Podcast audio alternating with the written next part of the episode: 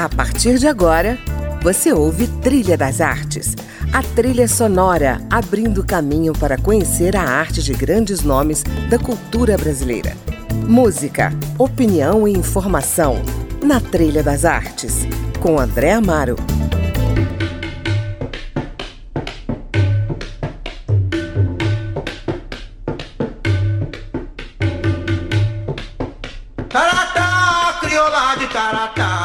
Olá, está começando mais um Trilha das Artes e hoje a gente vai passear pelo mundo da dança. Eu converso com a bailarina e coreógrafa Laura Virgínia, doutora em artes pela Universidade de Brasília, diretora e videomaker com uma vasta produção multimídia, além de pesquisadora do coletivo de documentação e pesquisa em dança Eros Volúzia. Nos últimos 30 anos, já trabalhou como coreógrafa, diretora, performer e bailarina em mais de 30 espetáculos. E desde 2004 atua em sua própria companhia de dança, a Companhia Margaridas. Laura Virginia tem formação em balé clássico e moderno, jazz dance, dança contemporânea, contato improvisação, sapateado e é graduada e especialista em letras também pela UNB. Com a sua vocação de escritora, vem publicando livros de poesia e relatando o processo criativo de vários espetáculos que coreografou. Ela nos traz as suas sugestões musicais, como a canção Taratá, na voz inconfundível de Clementina de Jesus.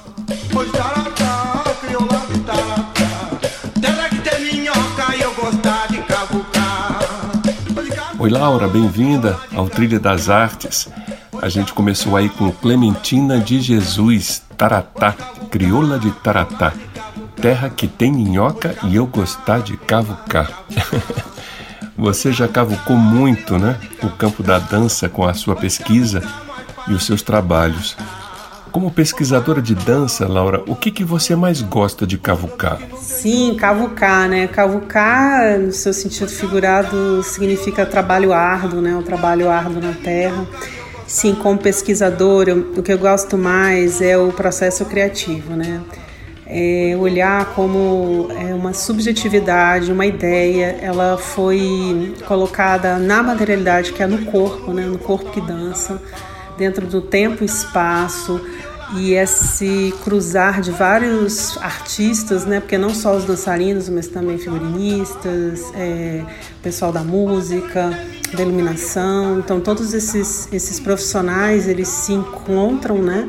É, num único foco e depois desse tempo de ensaios e as apresentações, onde vai se moldando, onde vai se aperfeiçoando, onde vai se retirando, então parar depois e olhar para todo esse processo e descrevê-lo e contá-lo às vezes em um outro plano que seria num vídeo, ou então escrever sobre isso, me fascina bastante, né? Olhar para cada obra dessas e ver como ela, como ela, ela se, ela se, ela foi criada e como ela se desenvolveu e como ela foi para o mundo, né? Que às vezes a gente pensa que começa de um jeito e provavelmente ele vai se transformar e no final ele vai, ela vai ganhar vida e essa obra ela vai ficando até maior do que a gente mesmo, como a gente tinha planejado. Então isso me fascina bastante.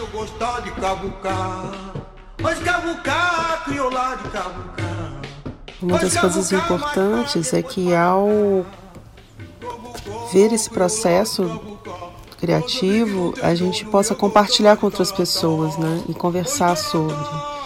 Porque uma obra é só só ao final que você vai entender como ela é feita, né, como é seu método. E uma coisa incrível é quando você compartilha como você fez, né?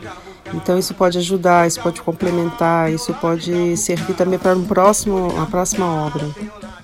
Com certeza. Bom, ouvindo aqui Clementina de Jesus e esse som de raiz africana, eu lembro que você é uma das poucas coreógrafas negras atuantes na cena brasiliense. O que que isso representa para a sua identidade como artista? Então, André, nesse, nessa criação desse espetáculo, o Rainha, a gente foi procurar, né, nas, na fazer a trilha sonora da mesma maneira que a gente fez a pesquisa para os textos e poemas que queríamos só de escritoras negras. Então nós tivemos a mesma dificuldade, né? Pouca obra composta por mulheres negras. Quer dizer, devem ter feito, mas não foi nem gravado, ao mesmo tempo nem difundido, né? A gente encontra muito intérpretes, mas compositoras negras é muito pouco. Então, é, nessa procura, da mesma forma como foi para a escrita, né, que também era bem escassa a produção, a, na pesquisa com, a, com as compositoras, a gente achou essa pérola da Clementina de Jesus, Taratá. E Taratá é um, uma música de matriz africana em que ela compôs em cima essa música muito forte, muito é, que traz muito essa identidade negra, né? E quando a gente dançava ela, até me emociono falar, porque a plateia ficava muito vibrante e ao mesmo tempo muito conectada com a gente. Então, é, era a música que abria o espetáculo e trazia essa força, acho que essa ancestralidade em todos nós.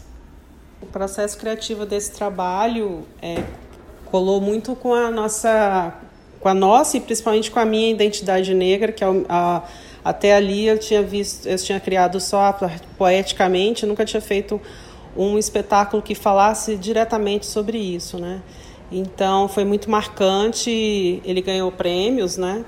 E viajou para vários lugares no Brasil e é um espetáculo que até está em livro didático.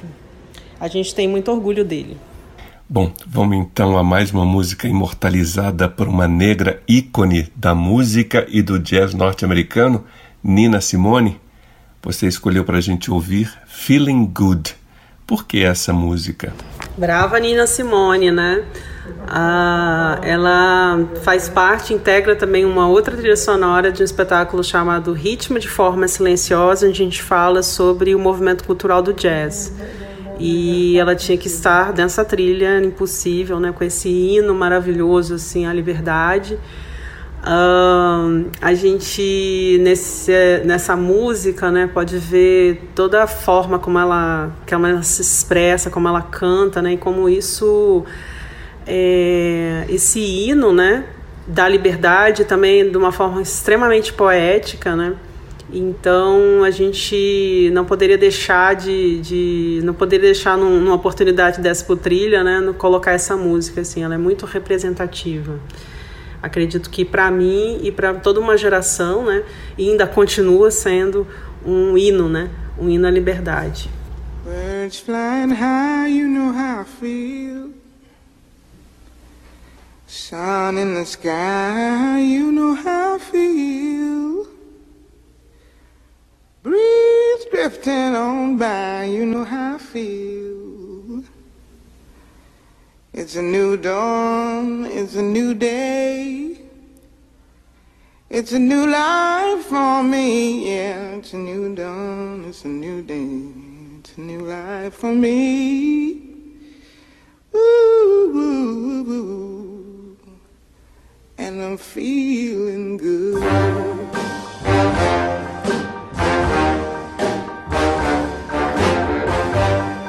Fish in the sea. You know how I feel. River running free. You know how I feel. Blossom on the tree. You know how I feel. It's a new dawn. It's a new day. It's new life for me. And I'm feeling good.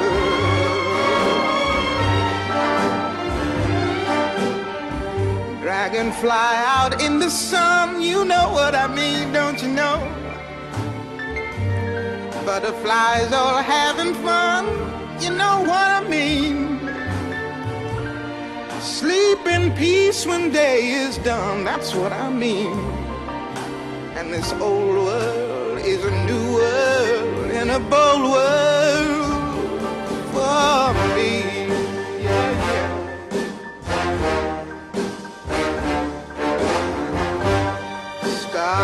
when you shine, you know how I feel.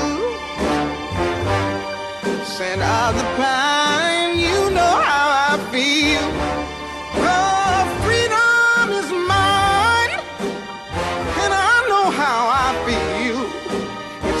dawn. It's a new day. It's a new life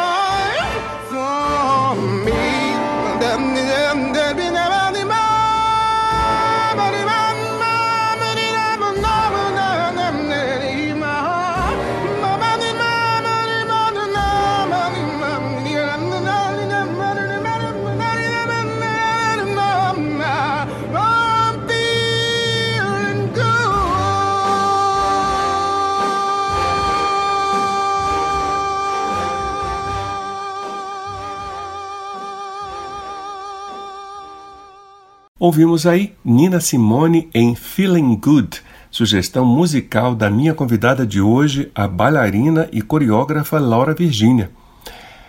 Laura, você que teve passagem por várias técnicas, propostas, métodos, estilos de dança, como é que você construiu a sua linguagem? Quais são os fundamentos que seguem servindo de base para o seu trabalho? Eu gosto muito de pensar numa fala de uma entrevista com o gravador Babinski, né? Babinski foi da era do Augusto Rodrigues, do Gaelde, dos anos 60, né? Ele deu aulas até aqui no Instituto de Arte, assim que inaugurou o Instituto de Artes na Universidade de Brasília. Ele fala assim: que é muito importante você aprender todas as técnicas, né? Ser bem cuidadoso, específico em cada técnica que você vai adquirindo, no caso dele, na, na gravação e na pintura, no que seja nas artes plásticas. Mas na hora da criação, na hora de, de você colocar realmente a obra à mostra e ir para ela, vá com tudo isso do que você se constituiu disso, isso sendo a sua base, né? E se e vai na improvisação e vai na, na sua intuição. Então eu gosto muito de pensar como ele pensa também, né? Que eu me, me abasteci de muitas técnicas, eu tenho formação em música, em dança, em letras, né? E na área da, também da saúde, tudo isso funciona para na hora da criação eu usar todos esses fundamentos e eles, mas eles são todos filtrados pela minha própria intuição, né? Então, na criação, eu sempre parto de um campo muito amplo, né? A partir sempre focada através do texto escrito, né? Pode ser poema ou romance, ficção. E a partir dele eu vou criando imagens né? Ou vou criando também textos que vão sendo é, formatados em coreografias. E depois dessa, dessa formatação em coreografias é que a gente vai que eu vou escolhendo as músicas e vou colocando os trechos de textos e aí vou pensando nas cores e aí no figurino, na iluminação, é por aí. Entendi. Você também tem formação em letras, né? Gosta de escrever, tem livros de poemas publicados. Onde é que entra o universo das letras no seu trabalho na dança? Eu sou fascinada pela literatura, né? Desde muito cedo, criança, eu tive assim a sorte e a oportunidade de ter uma professora de alfabetização, a tia Olga, inesquecível, que estimulava a gente a fazer jogral, a falar, a ler vários livros da literatura é, infantil juvenil né, dos anos 70, com ilustres criadoras Lígia Fagundes, Lígia Bojum Teles, Lígia Fagundes Teles também, que já já no juvenil, né? Mas é, que foi incrível, assim, aí eu sempre li muito, a minha maior diversão é ler, ler romance, ficção, é, e, e aí fiz a faculdade de letras também, que foi extremamente libertador para mim. É, através da literatura eu descobri muito sobre eu mesma, né? Foi, foi, também serviu como terapia. É algo que me segue, né? Assim, é a minha veia assim para olhar pelo mundo através das letras, né?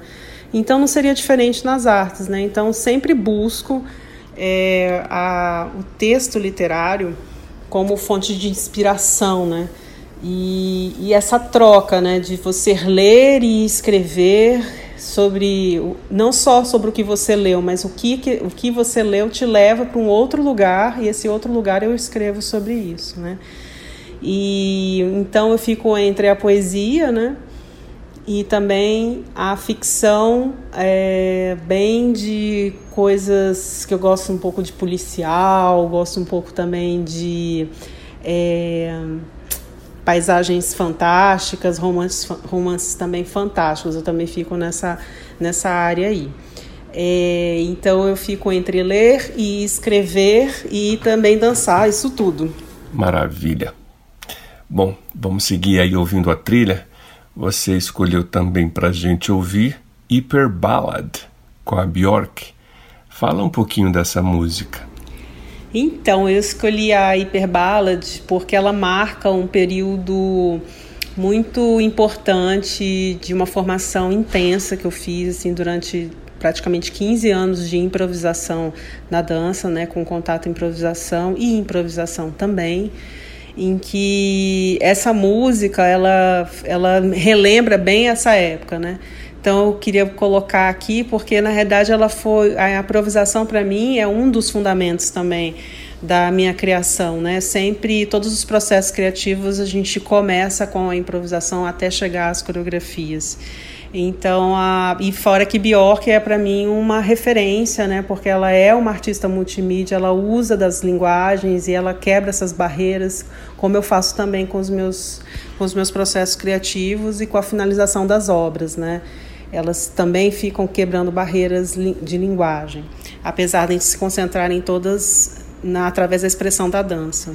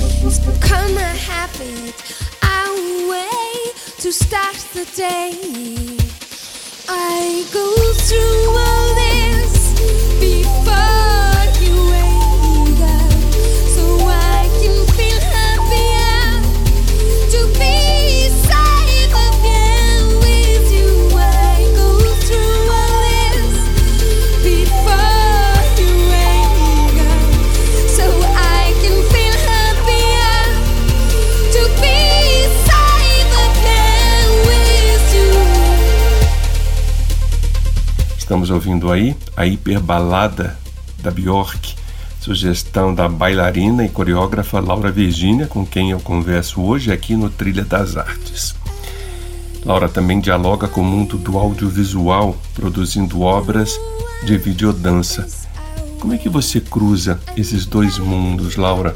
Essas obras têm sido uma boa ferramenta nesse momento em que o modo presencial, né, digamos assim, das artes cênicas foi cancelado pela pandemia?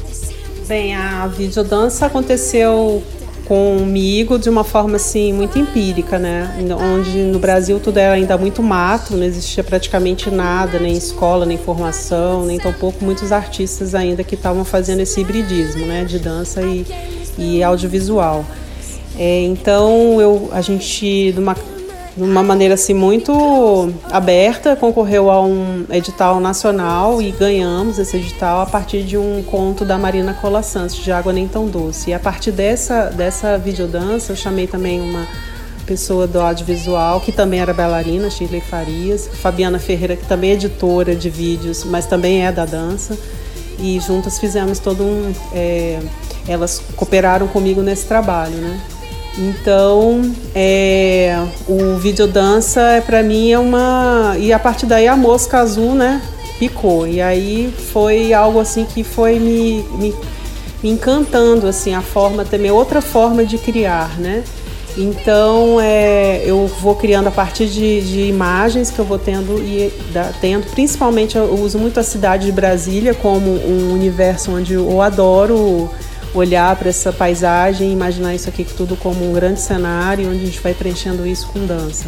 Então tem vários, tem os vários videodanças com que usa a própria cidade de Brasília como cenário, né? E é, também estou terminando um, um vídeo, videodança de uma hora, todo sobre a W3 Sul. E estou querendo lançar ele depois da pandemia. Sim, acho que parece assim, todas essas ferramentas que estão usando assim grandemente Zoom, plataforma Zoom, todas as EcoMeet, tudo isso que estão usando agora, a gente já usava isso já uns 10 anos atrás, 8 anos atrás. Então parece que chegou o nosso grande momento, né? Uma coisa que estava toda ali fechadinha, agora está aberta para o mundo, né? Com certeza.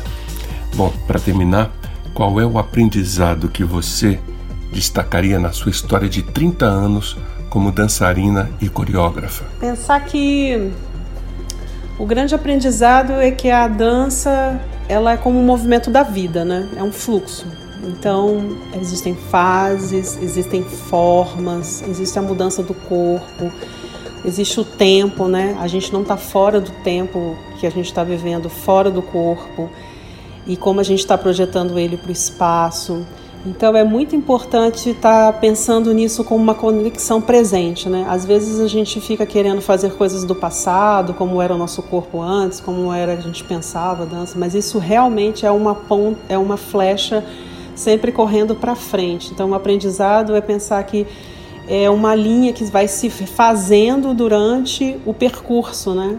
E isso é muito bonito também. Eu acho que isso também a gente leva para nossa própria vida, né? Então, uma das coisas que eu vejo muito na dança, que eu vejo muito que a gente pode trazer como um grande aprendizado, é que é essa transformação constante, né? Você vai olhando para o passado, mas também olhando para a flecha do futuro e também representando isso no presente, porque realmente a dança é uma arte da presença. E essa presença ela reúne essas, essa, essa continuidade, né? Ao mesmo tempo que representa também a é, tudo que se passou memória, né? E ao mesmo tempo representa tudo que se pode ser ainda. Então, quando a gente está nesse estado de presença, junto com o público, né, a gente reconstitui a própria vida e faz a grande transcendência, né? Então, assim, a, nesse momento pandêmico, dá muita saudade desses momentos tão epifânicos, assim, com o público. É, na esperança que retorne, talvez retorne de várias maneiras, né, misturado presencial com o virtual. Talvez isso seja o nosso futuro, né? é, mas que a gente sempre pense nesse estado, nosso estado tão rico de presença. Bom, vamos finalizar o programa com A Ostra e o Vento. Por que, que você escolheu essa música? Ostra e o Vento é uma composição assim fantástica, né? De, eu acredito também de ambientação, porque o Chico conseguiu colocar é um som assim tanto sonoramente né com os instrumentos mas também com a letra e a reprodução dela né principalmente quando a Olivia Ryan canta assim parece realmente um a gente sendo levado para essa atmosfera do mar do vento e de que tudo quando tudo isso transforma né? E o ar ele é, um, é muito representativo assim né? Para nossa subjetividade para poesia. Então eu acho incrível essa essa música. É, ela também tá, faz parte de uma trilha sonora de um espetáculo chamado Bouquet que o início do espetáculo são músicas do Chico Buarque é, onde os dançarinos convidam as pessoas da plateia para dançar é, então, que é uma característica que eu via muito na minha infância dos meus pais, que gostavam de dança de salão, e aí iam muito para bailes dançar e dançavam também ao som do Chico Buarque em casa, enfim. É, coloquei isso no, nesse espetáculo como abertura. Então é isso. Laura, muitíssimo obrigado por sua participação aqui no Trilha das Artes. Eu adorei. Queria agradecer imensamente o convite para esse grande projeto que é o Trilha das Artes. André, muito obrigada, foi muito bom rememorar a minha história. É, quem quiser conhecer um pouquinho mais sobre os livros, sobre as danças, a gente tem um canal no YouTube, Margaridas Dança. É, nosso Instagram é Margaridas Danca. O meu pessoal é LV Laura Virgínia. E você pode entrar em contato para ver os vídeos, conhecer os livros. Um grande, um grande abraço e um grande beijo.